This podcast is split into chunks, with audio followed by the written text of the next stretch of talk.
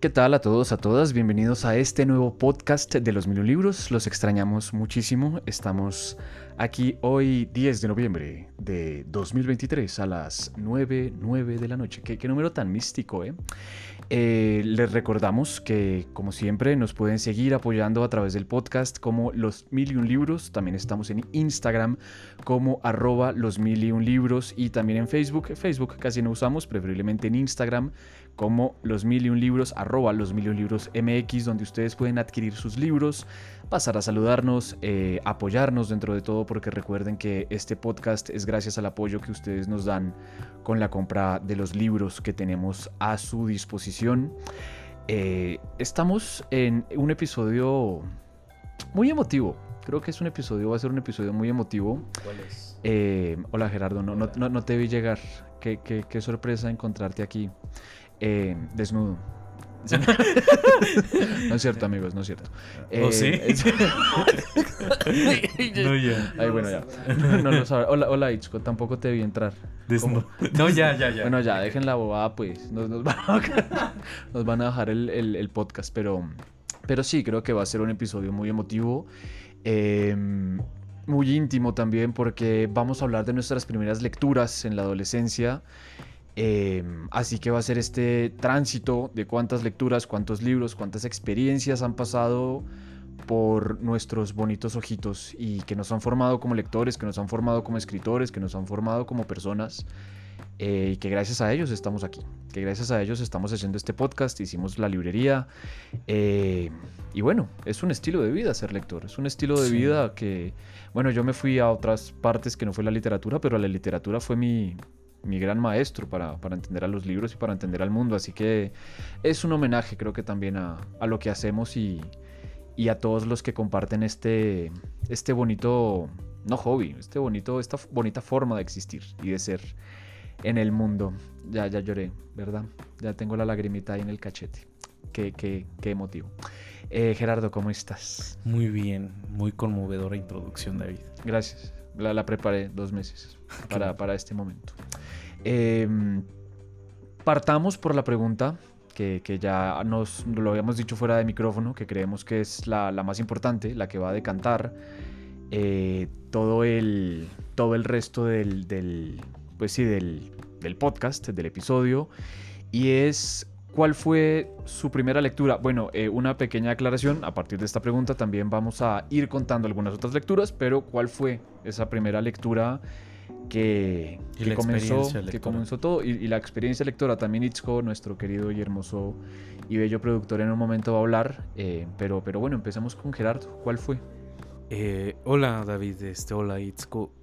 Es muy bonito todo porque, bueno, no quiero como romantizar la mi, mi o sea porque siempre que llegamos a la biografía de algún autor o alguna autora es como muy parece como algo muy mítico, ¿sabes? O sea, como de que, ay, en su casa había una biblioteca y su mamá y su papá y entonces desde los menos tres años de edad ya empezaban, o sea, los niños salían con, una, con un libro, ¿no? Eh, cuando nacían, pues evidentemente, bueno, en, mi caso no, creo que en, sus, en su caso tampoco, pero lo que sí es que, por ejemplo, afortunadamente, eh, mi mamá es una mujer que pues trabaja dentro de el mundo de los libros, ¿no? Y digamos que eh, creo que eso es lo bueno, ¿sabes? O sea, que no te impongan la lectura. Porque mi mamá nunca me impuso la lectura. Ella me regalaba libros y yo no los leía. o sea, de chiquito como que nunca me llamó la atención los libros. Eh, no los leía, pero me, o sea, llegaba mi mamá y me traía libros, ¿no? Yo veía que se iban acumulando, como en un comienzo decía, pues a mí no me interesa, pero después ya cuando fui un poco más consciente de, de los libros, como que sí me llamaban la atención, dije, ay, ¿por qué la gente lee tanto? ¿Por qué mi mamá trae tantos libros a la casa? Y pues ya empecé como a leer, ¿no? Pero incluso creo que a veces desafortunadamente en la escuela te matan ese, esa curiosidad lectora. Yo, o sea, creo que sin mi mamá yo no hubiera sido un gran lector, pero recuerdo que eh, yo iba en una secundaria pública. En un bacho. Eh, en una secundaria Ah, pública. estúpido. Eh, aquí por la colonia Tizapán, cerca de San Ángel, en la secundaria técnica número 11.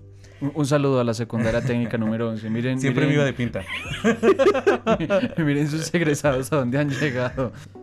No, pero di- digamos que era muy chistoso porque ¿Irse de pinta? Sí, también. Pero tenía un maestro que nos daba español y en español leíamos libros, ¿no? Que, o sea, español y literatura iban juntos. Entonces era muy chistoso porque el profesor que yo tenía era... Ay, no, o sea... Me acuerdo que nos hizo comprar una adaptación horrible del poema del mío Cid.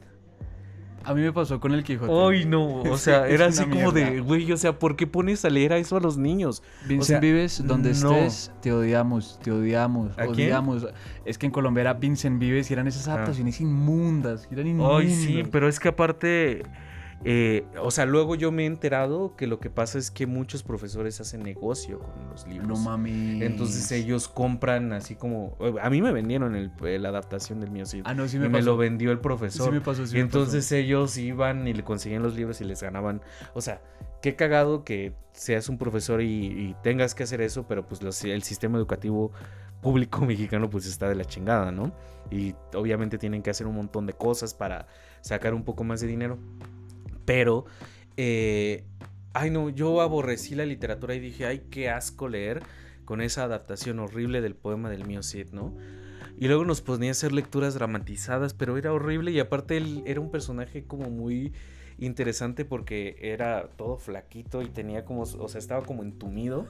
Era como Crocker. Ajá, básicamente. Me acuerdo que una vez me lo encontré en el Jotibalón, pero esa es otra historia. El profesor. sí, de español, sí. Y ese sin hueso. Es- ya.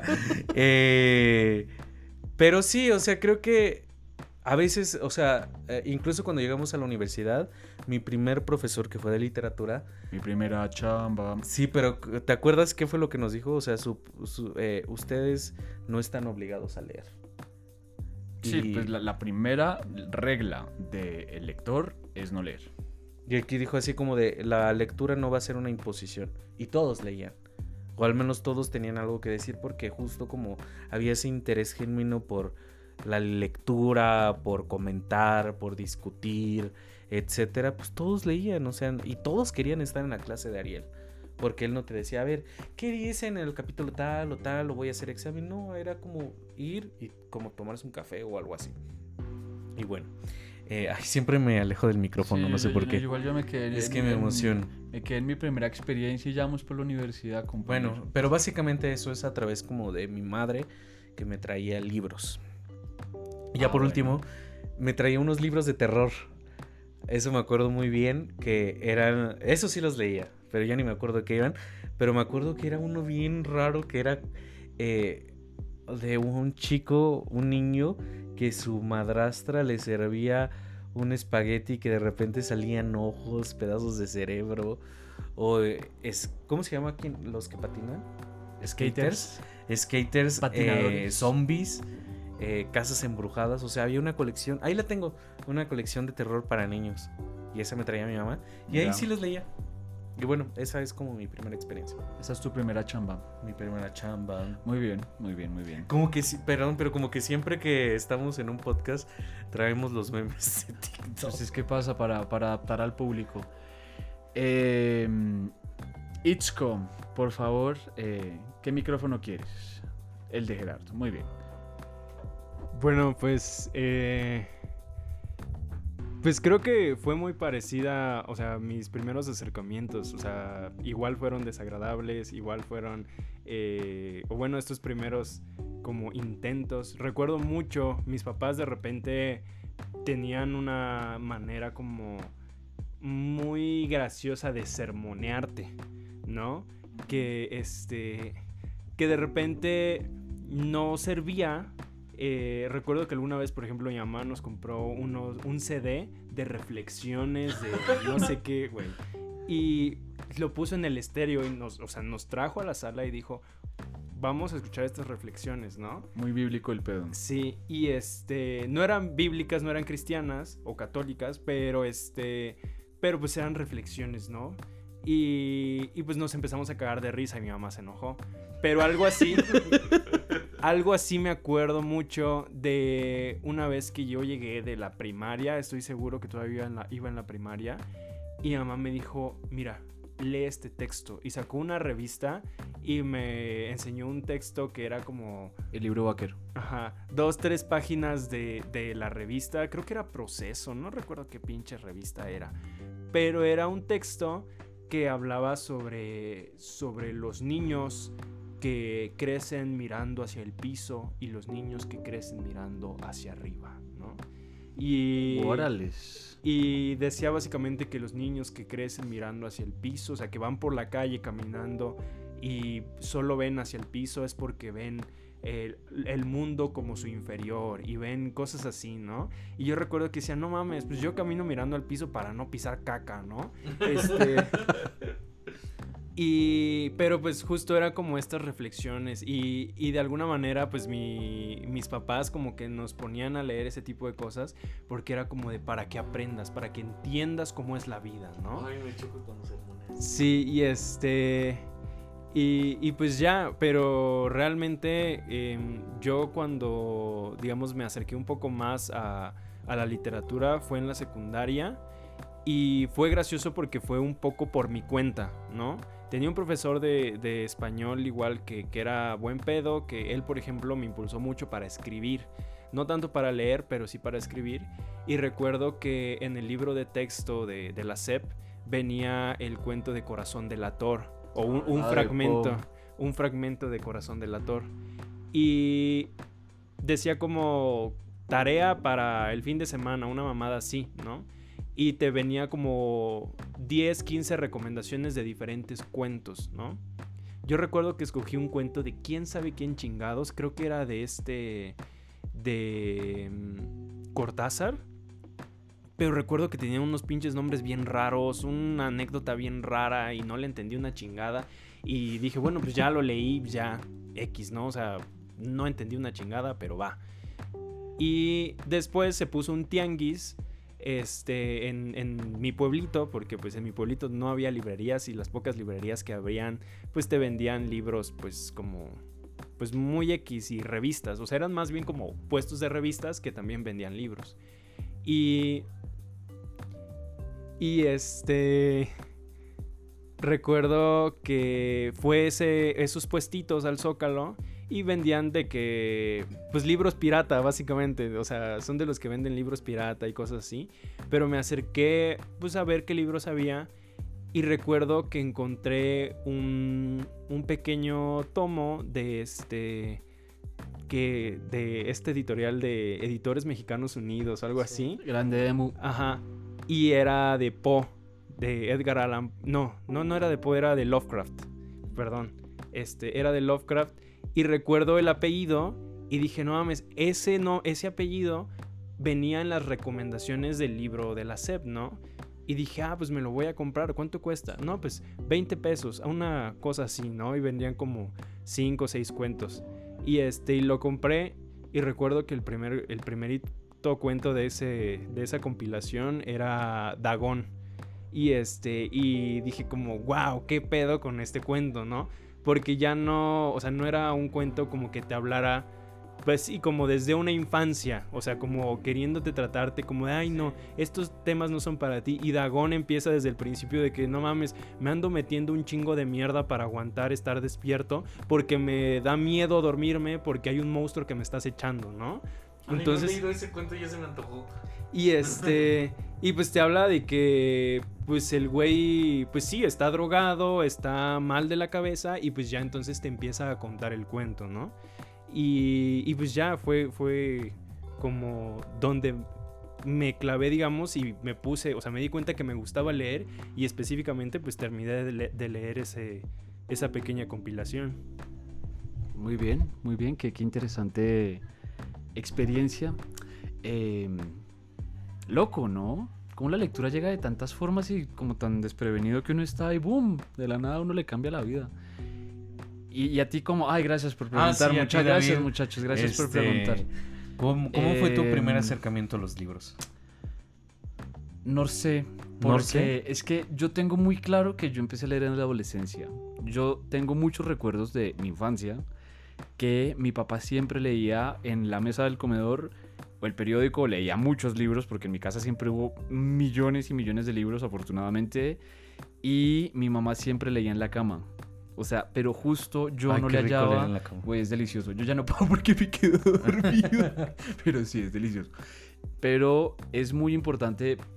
Ya- ya- si ya- te ya- compras ya- unas almohadas chidas, está ya- chido. sí, puede ser. Ya, ya esto va a parecer podcast de pediatría. Pero sí es muy importante ver cómo uno aprende de los papás. O sea, uno cómo aprende de los papás y uno cómo aprende de su entorno. Y entonces yo veía que estos cabrones llegaban y lea y lea y lea y lea. Y yo ve, pero ¿qué tendrá de interesante? Y que efectivamente el colegio, la escuela, es la maquinaria perfecta para que uno no lea. Porque es que es una mierda. Es que es una mierda. O sea, pero te lo juro, señor Vincent Vives, donde esté, ojalá un día lo pueda encontrar y escupirle en su asquerosa y anciana cara, porque es que eran libros muy malos. Eran libros que estaban completamente alejados de la realidad de uno. Entonces, claramente, yo al ver mis papás, todo lo que leían decía, bueno, pues es que algo interesante tendrá porque es que se la viven en esas. Entonces, no tengo un recuerdo muy claro en la, en la infancia, pero sí tengo el recuerdo de que constantemente había mucho libro en mi casa, de que había mucha, como mucha cultura alrededor, pues mucho capital cultural. Y entonces me acuerdo, eso sí me acuerdo mucho, que ojeaba los libros. Y también por eso tengo tal vez ese, no fetiche pues, pero sí tengo esa manía de que yo no compro un libro si la portada es fea. Porque es que eso es lo primero que a mí me atrapó, que visualmente el libro, el cuidado de la edición, claramente ya con muchos años encima, uno ya entiende, pero que también eso es un factor para que uno lo atraiga.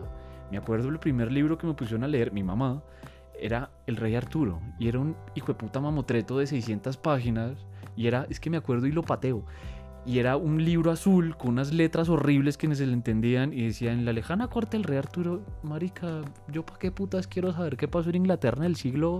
Yo quería la rata con pues, pues, pues sí, güey, una obra, una obra de arte. Y entonces lo odié, lo odié, Sí. lo odié, era horrible. Y en el colegio también me acuerdo, pues esto ya pasando como un poco más adelante, me pasó exactamente lo mismo. No, y lo digo, hijo de puta, y lo digo. Mi maestra de literatura era prima de Mario Mendoza, que es un señor, que no voy a ponerme aquí a decir cosas porque después me demandan, pero que escribió horrible. Que escribió Satanás y que escribió mm, co- mm, El perro, come perro. colombiano. Sí, güey, es el puto cañitas colombiano, marica. Y aquí el que se me venga encima, mm, hagan fila y nos vamos a los putazos. Mario Mendoza. No me voy a poner a decir cosas porque nos demandan. No, Procede a decir, procede a hablar mierdas de No, Mario no. Mendoza. No, pero güey, porque él sé que él es una persona muy inteligente porque entiende a su público, porque entiende que él es Paulo Coelho y él tiene esa masificación. Pero era horrible porque es que era la prima y entonces nos vendían estos libros de mierda en donde no pasaba absolutamente nada, en donde era una lectura completamente horrible y alejada de la realidad de uno. Y yo duré muchos años sin leer, porque no le encontraba el maldito chiste a leer. Entonces, sí creo que es muy importante uno ver a los papás o al tío o a la tía o al hermano, a la hermana, al primo, ver cómo pueden gozar de la lectura, como gozan del fútbol, como gozan de pintar, como gozan de lo que sea. Pero creo que ese es el gran primer acercamiento. Y bueno, gracias a mis papás, evidentemente tuve ese, ese gran primer acercamiento. Y bueno, ya, ya iremos con la cuestión de, de los libros uno por uno. Eh, pero, pero sí, creo, creo que esa es como mi, mi primera imagen con, con la lectura, pero que le corrí mucho tiempo, le corrí mucho tiempo. Y también creo que eso es algo, si a alguien en este momento le está costando leer o quieren que su, quien sea, se ponga a leer, también denles el tiempo. Yo empecé a leer a los 15 años, llevo, ¿cuántos tengo? 27. Llevo 12 años leyendo, pero efectivamente fue un proceso completamente autodidacta. O sea, fue un proceso completamente solito que yo afortunadamente tuve los, los libros al lado, pero que a mi tiempo yo lo pude hacer. No hay peor cosa que inculcarle a alguien a la fuerza algo, porque es que entonces uno lo termina odiando. Y creo que ese es el gran error. Ese es el grandísimo error de la gente que no sabe transmitir esas cosas. Pero, pero bueno, empezamos con los libros. Un recorrido por nuestra infancia. Entonces, Gerardito, de mi corazón, mírame a los ojos. Te y ahora dime, y ahora dime cuál fue, pues eso, justo lo que hablamos, no como el primer libro, pero pues un libro que, que le haga homenaje y diga, no mames, gracias por existir. Pues fíjate que ahorita que estamos hablando me di cuenta de que realmente leía poquito, o sea, porque leía mucho cómic cuando estaba chiquito. Ok. Sobre todo los cómics de X-Men. ok. Ajá, que los recortaba y jugaba con los muñequitos también, porque como no conseguías todos los cómics, pues entonces no sabías qué iba a pasar. Entonces yo me inventaba las historias. Tiene Eh, sentido, sí. claro. Em, también leía estos cuentitos de terror cuando estaba chiquito, ¿no? Eh, me acuerdo que una vez leí Crepúsculo y... Eh, pero creo que un libro que realmente me cambió la vida en la adolescencia fue porque, o sea, como ya hemos hablado, en la secundaria yo era un desastre. O sea, al tercer año que era ya para salir, pues no conseguí mi certificado porque pues me iba de pinta. eh, ya empezó. Ay, no, no quiero aquí decir mis traumas, pero. pero el punto es que eh, no pude entrar a la prepa o al bachillerato porque no tenía mi certificado. Entonces me quedé un año sin. eh, ¿Cómo se llama? Sin estudiar. ¿No? Un año para volver a presentar el examen. Y digamos que en ese año dije, ah, bueno, ¿qué voy a hacer de mi vida? ¿No? Y entonces dije, pues voy a ponerme a leer un libro eh, ahí. Y entonces, eh, pues me puse a investigar así como de qué libro puede- puedo leer.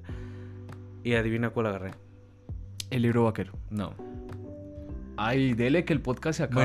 Bueno, 1984. Iba a decir Wild, pero ok, no, no sabía que le- ah, ya había leído 1984. Es un libro que, o sea, creo que me definió la vida. Bueno, que me hizo ser muy pesimista, sobre todo, porque eh, 1984, pues como mucho, o sea, seguramente ya mucha gente lo ha leído porque es un clásico y de verdad yo creo que merece estar dentro de todas las bibliotecas. Pero es un libro muy interesante porque nos plantea una distopía, pero de verdadmente horrorosa y sofocante. Eh, o sea, la historia, no les quiero spoile- eh, eh, Spoilear. spoilear mucho. Bueno, seguramente ya mucha gente lo ha leído porque es un clásico, como lo repito. Pero eh, después de la Segunda Guerra Mundial, el mundo se organiza de una forma completamente distinta, ¿no? O sea, hay un bando que gana y entonces se instaura un ministerio completamente opresivo y controlador con la gente, ¿no? O sea, se anulan todas las libertades, eh, ya no hay como una individualidad porque todo el tiempo te están vigilando, o sea, tu propia familia te está vigilando, ¿no? Y ante esa vigilancia, pues evidentemente solamente ya eres una máquina que trabaja para el Estado. Eh, y bueno, vemos al protagonista que si no mal recuerdo se llama Winston, que tiene como esta crisis de, bueno, o sea, todo el mundo parece que está... Ahí es donde me planteé el problema de la felicidad, porque es- eh, este libro te plantea así como de, ay, bueno, todo el mundo en esta distopía es feliz, vamos a estar feliz, porque ser feliz es chido, ¿no? O también el mundo feliz, ¿no? Ah, de Y, ajá, de- bueno, a partir de eso me leí como las eh, distopías clásicas que es este 1984, iba a decir 1989, 1984. Un saludo a todas las Ah, Swifties. ah, ah. 22, 22 No, ese es de Red. Ah, güey. perdón, Ya cállate. No, no es cierto. Hijo de puta. Eh, el mundo feliz y Fahrenheit. Ah, de Bradbury. Así, increíbles. Pero justo son lecturas que te hacen ver que en realidad el mundo es desolador. Bueno, yo lo veo así, ¿no? O sea, obviamente soy feliz, bueno, intento serlo. Todos somos felices. Tú eres feliz. pero de verdad como que esas lecturas me condicionaron mucho la adolescencia. Eh, bueno, tenía 16 años cuando leí 1984. También es interesante porque la adolescencia es la primera gran ruptura que uno tiene al ser consciente y debió ser muy duro. No, y aquí, o sea, justo eh, había una cosa que, eh, como en el edificio del gran estado, del gran hermano, de ahí sale el Ah, gran yo hermano, pensando en la ciudad. que te, que te vigila todo el tiempo, hay cámaras, hay todo un sistema de control muy fuerte, y en el lema es, eh, la guerra es la paz, la libertad es la esclavitud, y la ignorancia es la fuerza, ¿no? Ok. Y entonces, o sea, ahí dices así como, a, a lo mejor es una distopía, pero creo que las distopías funcionan como una especie de espejo, ¿no? Que te dicen, mira, en realidad esto está pasando, pero no lo estás viendo. Nada más que en la distopía está como un poco más exagerado. Y no sé, o sea, fue un libro que yo dije que acabo de leer. Y como ustedes sabrán aquí, Itzko y David, que tengo una cierta eh, personalidad eh, obsesiva, lo terminé y lo volví a leer. No mames. Es que no podía creerlo, o sea, era para mí de en serio estoy leyendo algo que no, o sea, que no es mío sí de adaptación chafa. Verga, güey. Hay gente que escribe chido. Sí, güey, o sea, es que dije, no mames, ¿qué pedo? Y lo volví a leer. Y después de dos años lo volví a leer porque seguía como teniendo esa resonancia en mí. Que dije, wow. Y bueno, esa es mi primera lectura. Nice. Nice, nice, nice. ¿Cuál es la tuya, David? Ah, Ay, gracias por preguntar. Es que Gerardito se me. Ya estas horas, emociono. ya estas horas de la noche ya, ya, no, ya no entiende la mitad de la vida. A ver, David, ¿y cuál es tu primera, bueno, Mi primera lectura? chamba. Tu primera chamba. Eh, consciente, porque es que también hay que ser muy Sí. conscientes, jaja, de que efectivamente, o sea, uno lee por obligación, pero mi primera lectura, así, consciente, consciente, consciente, me acuerdo mucho que yo tenía 14, 15 años, también era un pinche desastre en la, en la escuela. Eh, yo no me podía ir de pinta porque ahí... Siento que si nos Porque hubiéramos conocido en la serie, nos hubiéramos- sido amigos. Mm. Bueno, ya lo somos, pero Este, ¿cómo le explicamos que, que no, no, no, no es cierto? Sí, sí, sí, Gerardo. Pero, pero es que en mi colegio uno no se podía sí, volar ¿verdad? porque, porque uno no se podía volar porque pues era como privado y tal y uno venía con uniforme, entonces pues era un poco difícil, pero sí yo era un pinche desastre. O sea, yo me la vivía en las nubes, yo no hacía nada, era un pinche vago. Y me acuerdo mucho mi mamá, que siempre fue muy liberal, pero pues también se preocupaba y decía, pues es que yo no sé qué hacer con usted, nunca fui una persona, solo era vago, no era vándalo pues, pero pues sí era muy vago, me juntaba con mucho vándalo. Y me acuerdo que en una de esas azares de la vida, mi papá me dijo, pues mire, lea este libro. Y me acuerdo mucho que era un libro cafecito en Edasa y se llamaba El Guardián del Tren Centeno. Dije, ah, qué libro tan simpático, ¿no? De J.D. Salinger. Yo no sabía ese cuento, güey, de que ese güey llegó, mató a John Lennon, la chingada, no sé qué. O sea, no, no, para mí no fue eso, sino fue muy interesante verlo desde una perspectiva así muy X. O sea, como un, libro ahí cualquiera, porque además la portada era, les digo, café, no tenía absolutamente nada. Pero dije, pues si, si el cucho, me lo, si mi papá me lo está mostrando, pues dije, pues ¿qué, qué voy a perder? Y ahí es donde yo reitero en la cuestión de la representación en la literatura que uno tiene que tener y que uno puede conectar. Y a partir de ahí uno ya puede irse al- a donde uno quiera. El Guardián del Trecenteno es la historia de un muchacho que se llama Holden Caulfield, que tiene 15 años, es un niño que vive en un pueblo cerca de Nueva York y que simple y llanamente es un vago. No es un vago, no le importa la vida, no entiende nada. Claro, pero es que ahí está, ahí, exactamente. Pero ahí está lo interesante, porque entonces yo dije, puta, es, Es como alguien yo, como ¿no? yo, es alguien como Yo. yo. soy Y entonces sí soy. sí puedo ser alguien en la vida. Y para mí fue muy importante que alguien como él pudiera contar una historia. Y que yo podía ser parte de esa historia. No tenía que ser el puto caballero inglés. No tenía que ser Mario Mendoza. No, sino yo podía ser una persona dentro de una historia que valía la pena contarse. Porque como uno también le enseñan que las grandes historias son las que tienen que tener una épica enorme y una cosa gigantesca.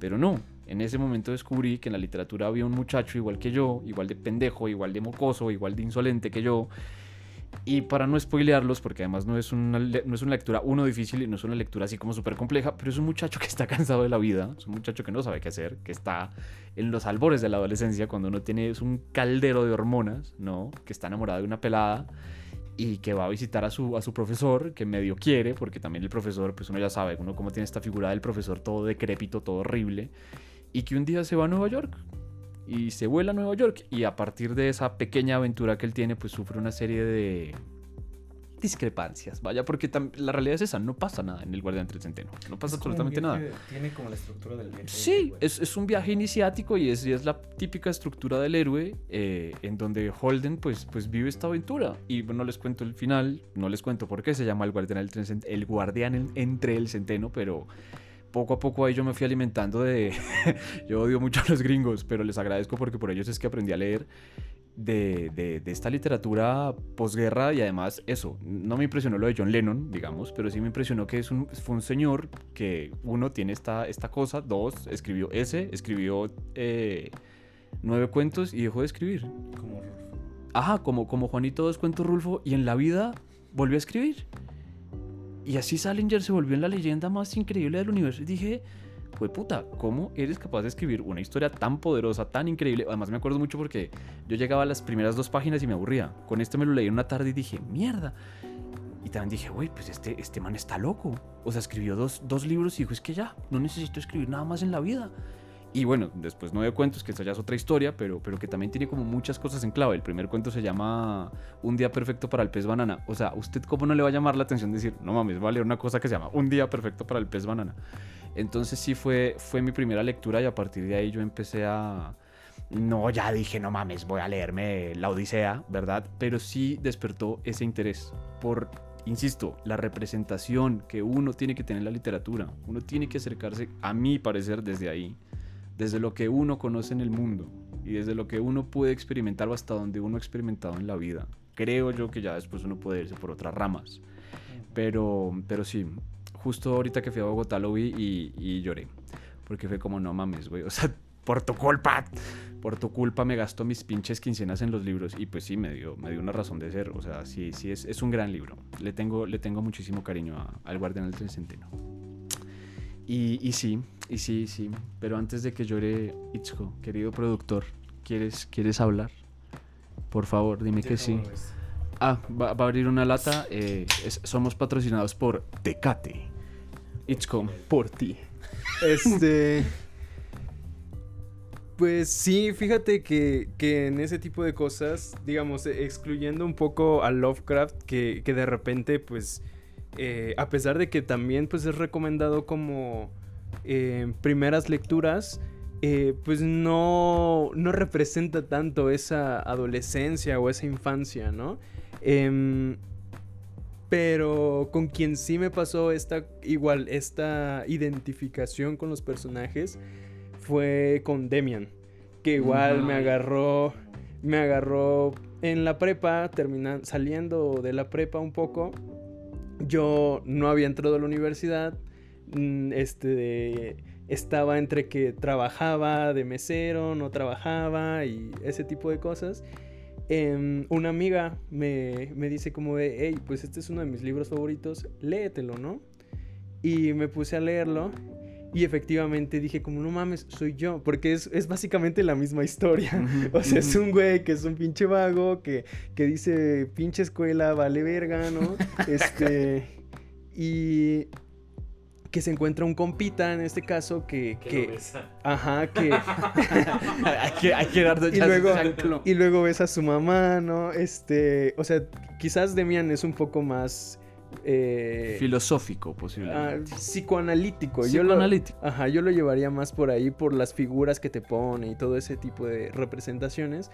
Eh, pero es básicamente lo mismo, ¿no? Es esta historia de un morro que no sabe qué hacer, de repente encuentra como algún sentido en el amor, en la compañía, en este, en, la vida misma, ¿no?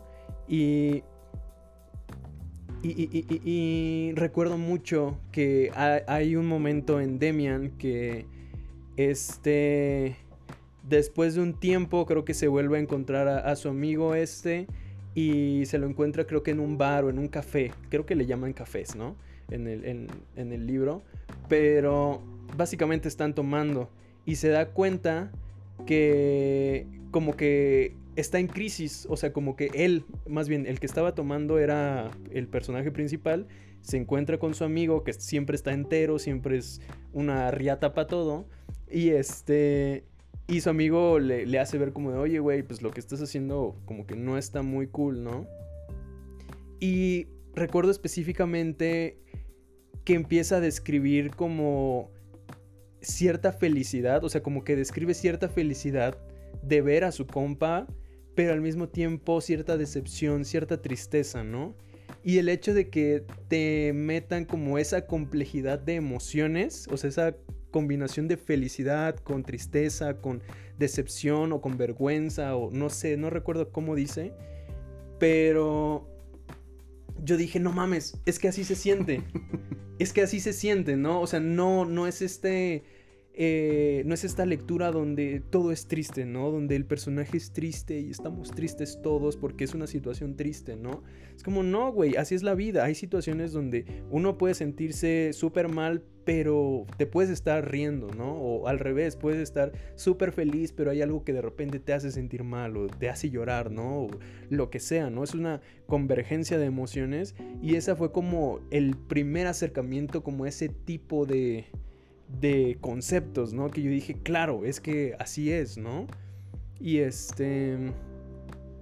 Posterior a eso, por ejemplo, eh, pienso en, en, este Bodas de Sangre. Me leí Bodas de Sangre. De Lorca. De Lorca. Y, y, también tiene estas imágenes, esta potencia en las palabras que dije, Dios mío, ¿qué es esto?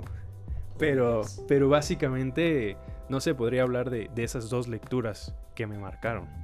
Gracias, Itzko. Eh, qué, qué, bonito comentario. Es, es bien bonito hablar de, de, cómo estas lecturas nos han formado. Eh, segunda lectura, Gerardo.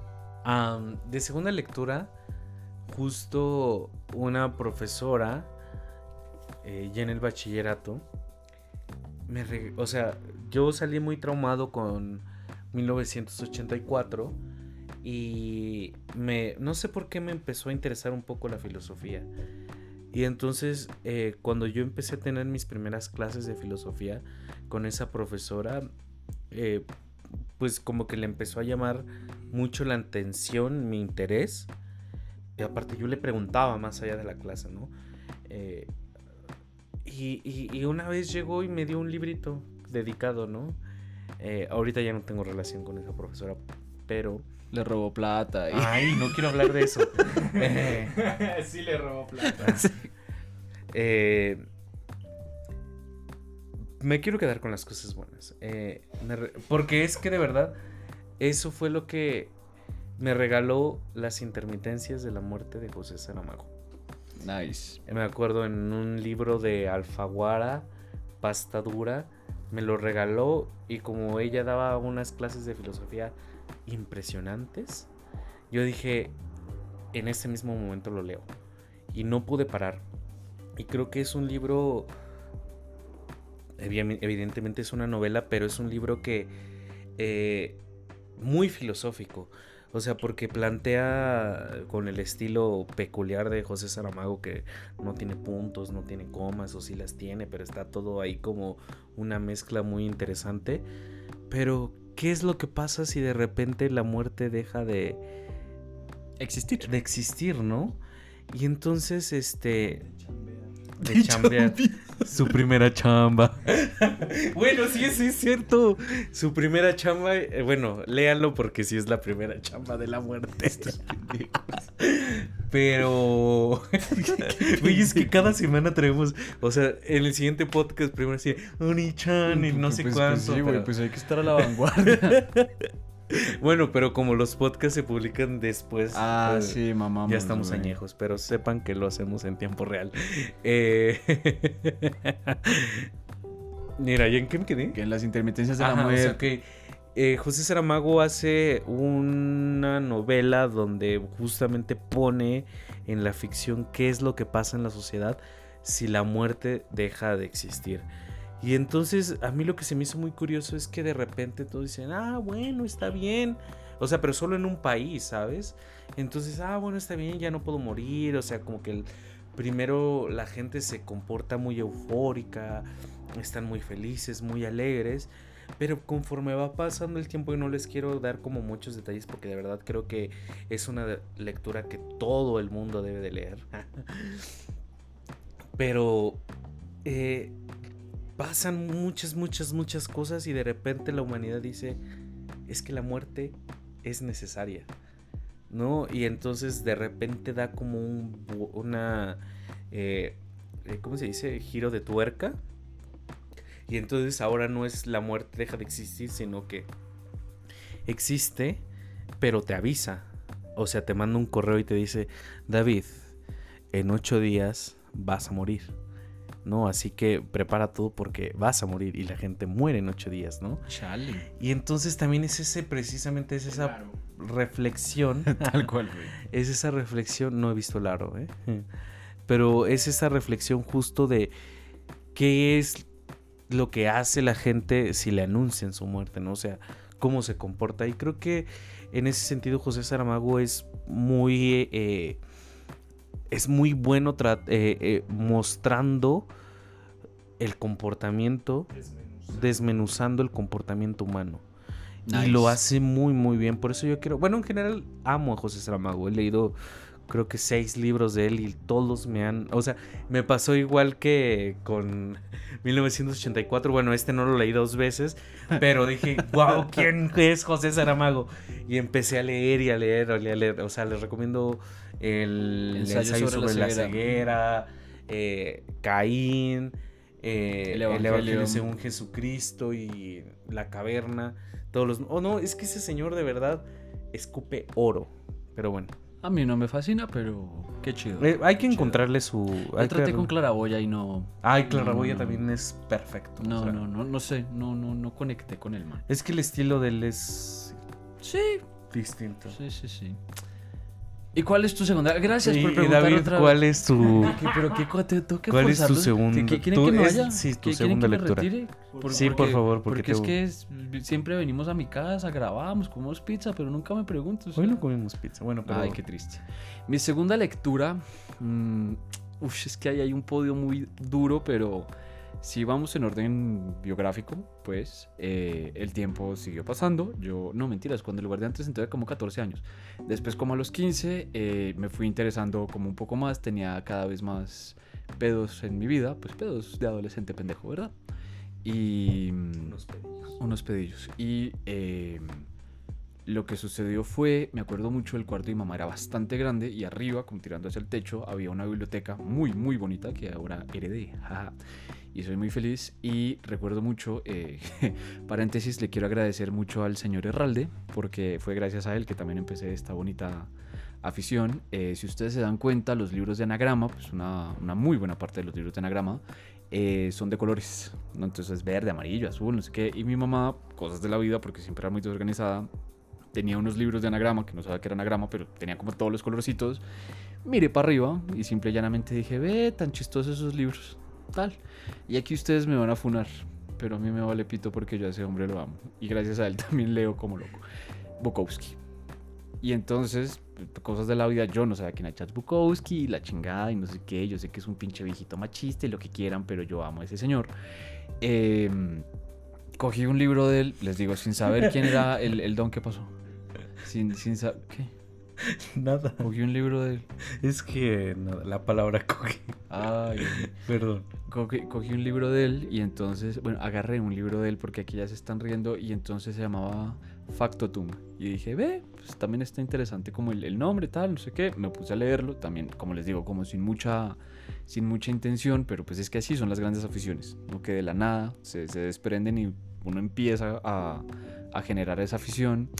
Y para serles muy concretos, eh, yo vuelvo al punto este de que no necesariamente se tiene que hacer una super, una super historia enorme, gigante, ta, ta, ta, porque Bukowski siempre fue el gran perdedor de la literatura. Sí, siempre fue la persona que todo le iba mal, que siempre le iba horrible, que, o sea, que tuvo una vida terrible, que su papá era alcohólico, que el man casi se muere un día, duró de cartero como 20 años, casi lo mata un carro y finalmente fue que pudo empezar a escribir y Factotum es una parte de su, de su vida en donde pues Factotum significa máquina, significa trabajo y entonces es toda la historia de cómo el man se iba a ir para la Segunda Guerra Mundial pero fue rechazado por, por unas complicaciones médicas y el man tiene que empezar a conseguir trabajo en un Estados Unidos hecho mierda, ¿no? Y además que también es un rezagado social porque es un man, pues es un hombre que no fue la guerra, pero que tampoco tiene un trabajo real y empieza a buscar absolutamente por todas partes. Y es la historia de cómo él empieza a buscar trabajos terribles. Ya después uno entiende que es una crítica al sistema capitalista, lo que usted quiera, pero es muy divertido cómo el man siempre se mete en pedos. ¿no? O sea, como siempre se mete un trabajo, cobraba una miseria, se lo bebía todo, conseguía una, a una señora, a una chica, lo que sea, pues sucedía lo que sucedía y entonces volvíamos otra vez al mismo punto.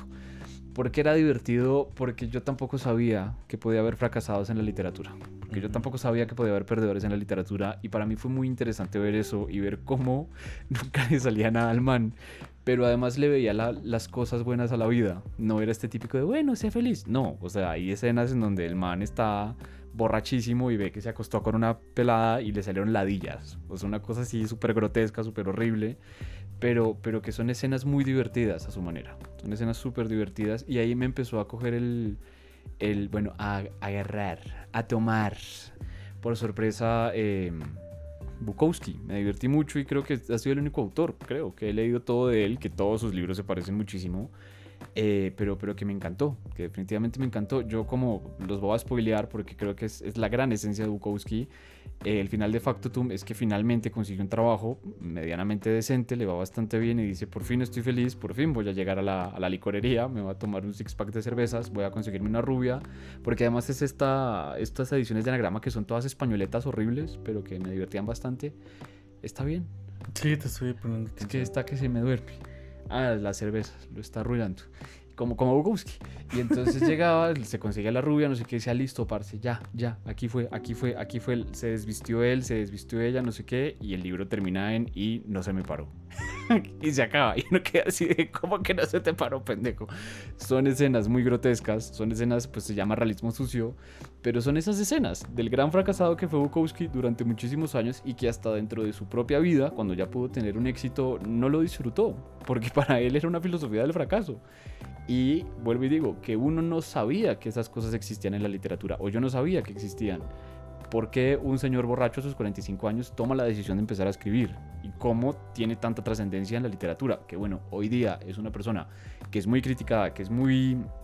eh, pues sí, atacada por cómo escribía sobre las mujeres, sobre el alcohol, sobre todas estas cosas, pero que tuvo un impacto importante en, en otras cosas. También creo que hay que ver al, al autor en, pues bajo un contexto, pero también dentro del cariño que uno le tiene, ¿no? Y que también eso abre, abre muchas puertas, pero, pero sí sería como mi, como mi dos ahí, biográficamente hablando. Eh, Itzko, ¿quieres decir algo? Pues es que ya lo mencioné. Em, o sea, ya lo mencioné, que, o sea, podría decir, este... em, mm, aquí David acaba de hacer un reguero, acaba de tirar, acaba de vaciar un garrafón entero de agua en el suelo. Este... Ajá, este... bueno, retomando el tema. Eh, decía de Bodas de Sangre de, de, de García Lorca. Y este... em, pero quizás avanzando un poco más en el tiempo. em, dentro de las lecturas que empecé a hacer, em, puedo hablar de Cat's Cradle eh, o Cuna de Gatos de Kurt Vonnegut. Ay, no, no, no. Él es del de desayuno. Desayuno para campeones, ¿no? Y Rant, creo que también escribió. Sí, creo que sí. Fue, este, fue muy gracioso porque igual eh, escribe medio adolescente, medio, o sea, como que sus personajes, el tipo de relaciones que tienen o cosas así. Pero igual es muy chido, o sea, medio mete cosas, este, que podrían considerarse ciencia ficción, pero al mismo tiempo no se concentra en esa ciencia ficción, o sea, siempre es muy aterrizado a una realidad. En el caso de Cat's Cradle, eh, habla de, de unos niños que, que su papá es un científico, pero como es un científico súper cabrón, todo el tiempo se la pasa ocupado y nunca pela a sus hijos, ¿no? Con el tiempo los niños crecen y se dan cuenta de que su papá ideó un este un artefacto, un arma química que le llaman Ice 9 o Hielo 9. Y entonces lo que hace es que absolutamente todo lo que toca esa molécula o ese, ese pedacito de, de hielo 9 se congela. Entonces eh, termina siendo súper peligrosísimo. Y lo primero que hace esa arma, o sea, el primero que toca esa arma es el mismo científico. Entonces hay una parte del libro en donde pues, los niños narran eh, bueno, ya adultos, el momento en el que encuentran a su papá congelado. O sea, lo encuentran congelado en su sala y dicen como qué chingados acaba de pasar, ¿no? Y, o sea, completamente petrificado. Entonces, pues se desarrolla la historia y evidentemente esta arma química es usada. Es un poco una evocación entre el conflicto de Estados Unidos y Cuba. eh, o estas islas caribeñas de, de todo el Caribe, ¿no? Em, que suelen tener conflictos con, con países como Estados Unidos o Inglaterra. Em, pero básicamente esta arma, pues ocurre lo que pasaría con una arma de estas dimensiones, ¿no? Y, pero lo interesante aquí es, es la reflexión que hace con este tipo de cosas, ¿no? Te habla también como de una religión extraña, con un ídolo extraño y cosas así. Entonces está, está interesante. Nice, nice, nice. Es que sí, esa gente era medio loca, ¿no? Chuck Palahniuk y, y, y son, son así como súper, súper extraños, pero, pero interesante. Yo traté con Rand, que no, que es de Palahniuk, y la neta no, no, no pude, pero también porque estaba en el colegio. Pero bueno, eh, nos vamos con este último y tercer libro. Gerardo, ¿cuál es su último libro? Y ya con esto vamos cerrando. Eh, pues mi último libro yo creo que sería... Y que justo, ¿no? Te, lo leí más o menos ya cuando acababa la adolescencia y cuando justo estaba eh, reflexionando sobre mi identidad sexual. Eh, Negro, mi hijo es negro. Ah, no, homosexual. Mi hijo es homosexual. Nunca se lo he visto. ¿Eh? No. Ah, Ah, este. o sea, del hijo homosexual. Bueno, pues yo ya había eh, visto que uno de los grandes referentes de la literatura universal era Oscar Wilde. Entonces, pues me llamaba la atención. Yo dije, pues algún día lo voy a, a leer. Está ahí como en la lista de pendientes. Y justo fue un libro que me regaló mi mamá. Me acuerdo, una edición muy bonita de bolsillo. Eh, y ya lo empecé a leer. Recuerdo que sí me costó un poco de trabajo porque, digamos, es... Yo siento que el retrato de Dorian Gray tiene mucha filosofía que en su momento siento que no caché. Porque habla mucho sobre la belleza, habla mucho sobre la vida. o sea, reflexiones eh, filosóficas en torno a la estética, ¿no? ¿Qué es la belleza? ¿Cómo la percibimos, ¿no? Y también tiene que ver mucho con eh, reflexiones sobre la moral y también una cierta crítica a la época o bueno a la sociedad victoriana una sociedad que por ejemplo le aplaudía todas las rebeldías y, cosas que hacía Oscar Wilde tanto en la narrativa como en el teatro pero al mismo tiempo fue una sociedad que lo condenó por ser homosexual no Eh, y justo el libro abre, perdón, ese de bolsillo que les digo, ahorita creo que ya no está circulando porque está en otras ediciones, pero eh, abre con un- una introducción que justo narra cómo el retrato de Dorian Gray fue una maravillosa novela, pero al mismo tiempo eh, fue muy criticado, ¿no? O sea, porque decía que, o sea, pues sabes, cuando hay como un libro revolucionario, una obra revolucionaria, pues siempre va a tentar, ¿no? Contra los valores que están vigentes en una sociedad.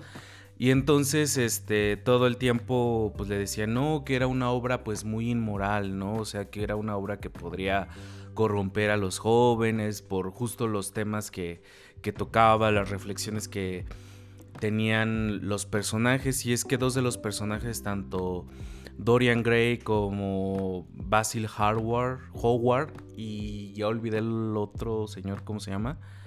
Em, pues eran. Pues la verdad sí, ¿no? Eran como una especie de relación homoerótica. Pero, pero también siento que era como una especie de. eh, los tres eran muy sapiosexuales, ¿no? O sea, se, entre, era una obra también muy hedonista, ¿no? Los tres se entregaban a las charlas, a los cafés, a hablar de la vida, hablar de la belleza. Y creo que eso también es algo muy importante en Oscar Wilde en el lenguaje. La belleza que tiene su lenguaje es impresionante. Y aunque era una traducción la que leí, condensaba todo eso. Yo decía, no manches, o sea, ¿qué estoy leyendo? O sea, tan hermoso, tan bonito. Y todo lo que decía, o sea, tú subrayas. Incluso hay libros de aforismos sobre Oscar Wilde que la Ah, gente sí. recoge Sí, y sí, dice las frases de Oscar Wilde. Tú dices, es que ese señor era un genio. ¿Estudió algo, White? Eh, creo que letras clásicas Ah, en mira. Oxford. Oh, perrillo. Yo quiero. Sí, y entonces, o sea, ya saben aquí mis compañeros David e Itzko que yo tengo una personalidad obsesiva. Y cuando me gusta mucho algo, me obsesiono, cabrón. Y entonces me obsesioné con Oscar Wilde. Eh, y entonces empecé a leer su teatro, que también es un teatro maravilloso. Les, recom- les recomiendo todos sus ensayos, coquetea mucho ahí en sus ensayos con el socialismo. Eh, Estuvo en la cárcel. Sí, ya al final de, sus vida, eh, de su vida por, por lo acusaron por, so- por sodomita. Exactamente, sí, señor. Sí, no, y justo a partir, o sea, murió muy joven, creo que antes de los 50. Y justo fue la cárcel lo que pues, le destruyó el espíritu. O sea, salió de la cárcel y creo que tres o un año eh, murió. Porque, pues, La lo cárcel chupó. debe ser un lugar horrible. Sí, de, de hecho escribió la balada de la cárcel de Reading. Ah, exactamente. Eh, también es un, es un poema hermoso, de verdad. Es que no sé, ese hombre podría ser un podcast de Oscar Wilde porque... Lo haremos próximamente. Lo haremos próximamente. Sí, deberíamos hacerlo. Deberíamos. de- Porque sí, o sea, tiene una producción bastante, eh, fue eh, bastante hermosa. Fue alguien que revolucionó la literatura, que también puso en discusión, pues, todo esto de las identidades, este, y sexuales, este, y todo eso, ¿no?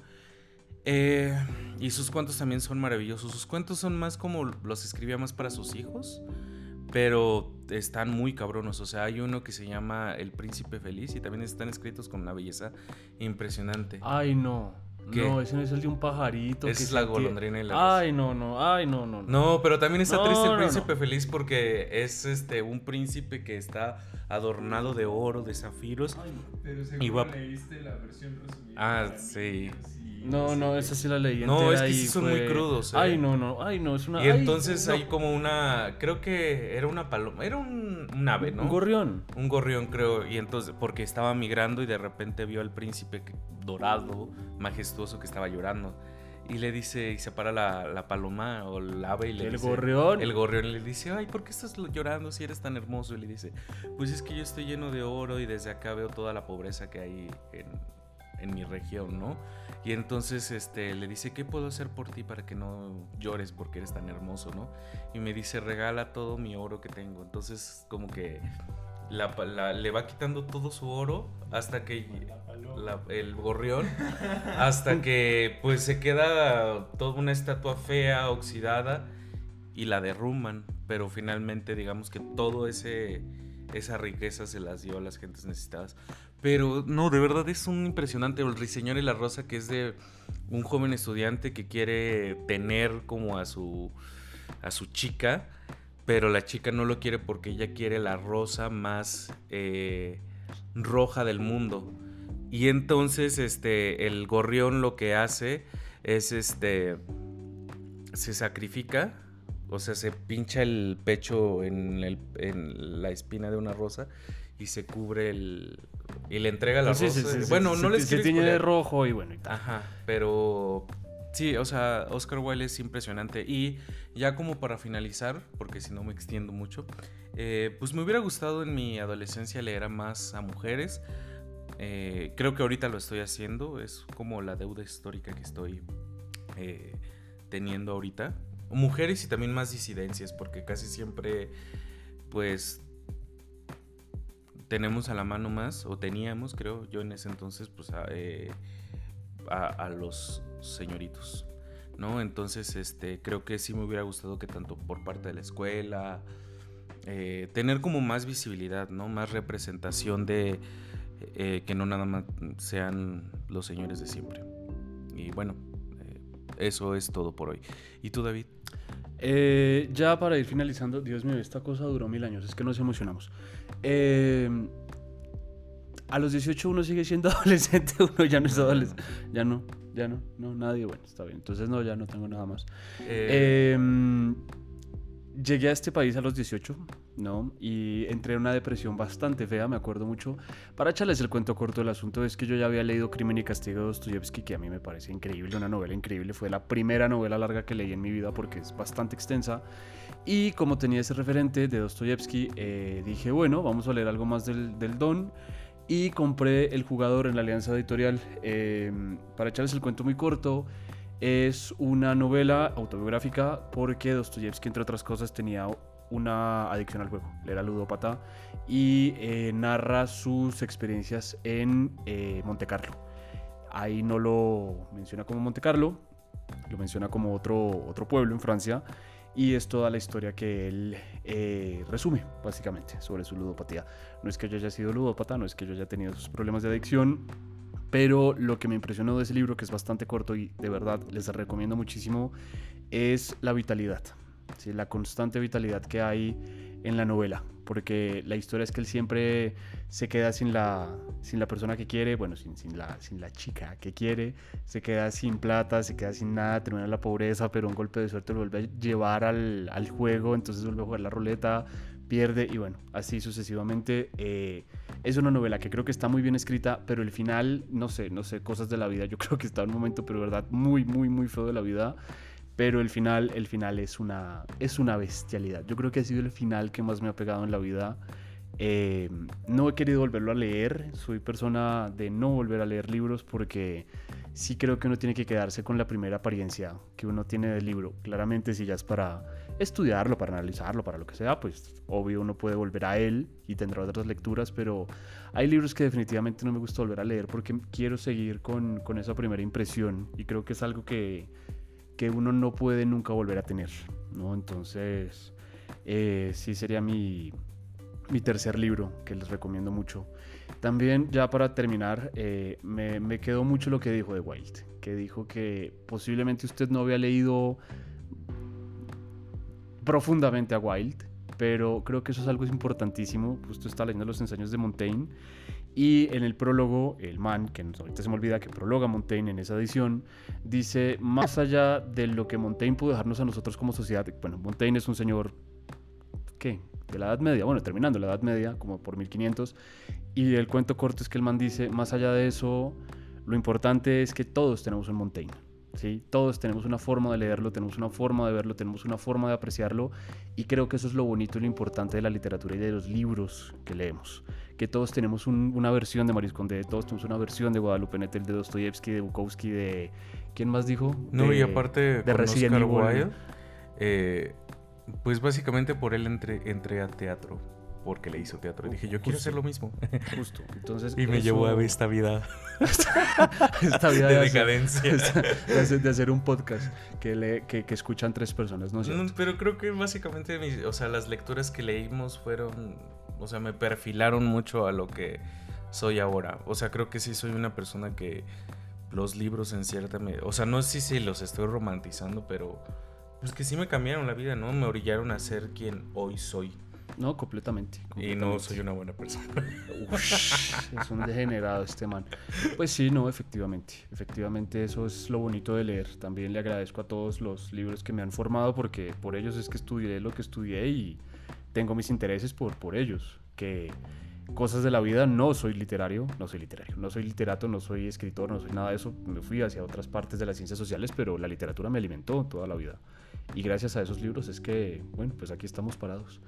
Así que bueno, nos extendimos un poco mucho, pero está bien. Eh, esperamos a que les haya gustado este bonito podcast. Nos veremos en otro capítulo. Decimos el próximo podcast. Está bien, que sea, que sea sorpresa. Así que a todos, muchísimas gracias por acompañarnos. Esperamos a que este nostálgico y hermoso recorrido también los haga reflexionar sobre quiénes son ustedes y, y qué libros los formaron, porque es, es parte de la vida. Así que a todos les agradecemos nuevamente. Eh, recuerden, estamos en arroba los mil un libros MX, donde pueden comprar sus hermosos libros con nosotros y gracias a ese apoyo es que nosotros podemos continuar con el podcast. Sin más, querido productor, TQM, Barbie Jerry's, Mi gente latino. mi, mi gente latina, diría Taylor Swift. Eh, ya sé que lo dijo J. Lo, pero ahora es el mame de Taylor Swift. Así que a todos, muchísimas gracias. Esto fue, eh, no tenemos un título, pero dejémoslo en las lecturas que nos formaron. A todos, Que nos gracias. traumaron. Que nos traumaron. Gracias.